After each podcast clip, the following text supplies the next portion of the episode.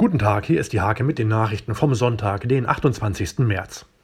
Der ADFC freut sich über das gute Abschneiden des Weserradwegs, kritisiert aber auch dessen Zustand. Schotterwege, Schlaglöcher und verschlissene Pflasterungen seien sanierungsbedürftig.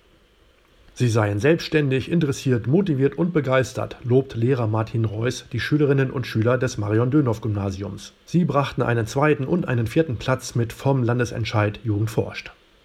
Um werdende Eltern zu beraten, gibt es bei den frühen Hilfen eine Telefonsprechstunde. Immer donnerstags von 9 bis 12 Uhr stehen Expertinnen Rede und Antwort.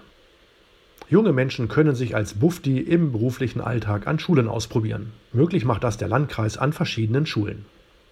Der Landkreis Nienburg beteiligt sich am Aktionstag Vorsicht Vorurteile. Mit Bodenplakaten wird zum Nachdenken über Rassismus und Vorurteile angeregt. Diese und viele weitere Themen lest ihr in der Hake vom 28. März oder auf www.diehake.de.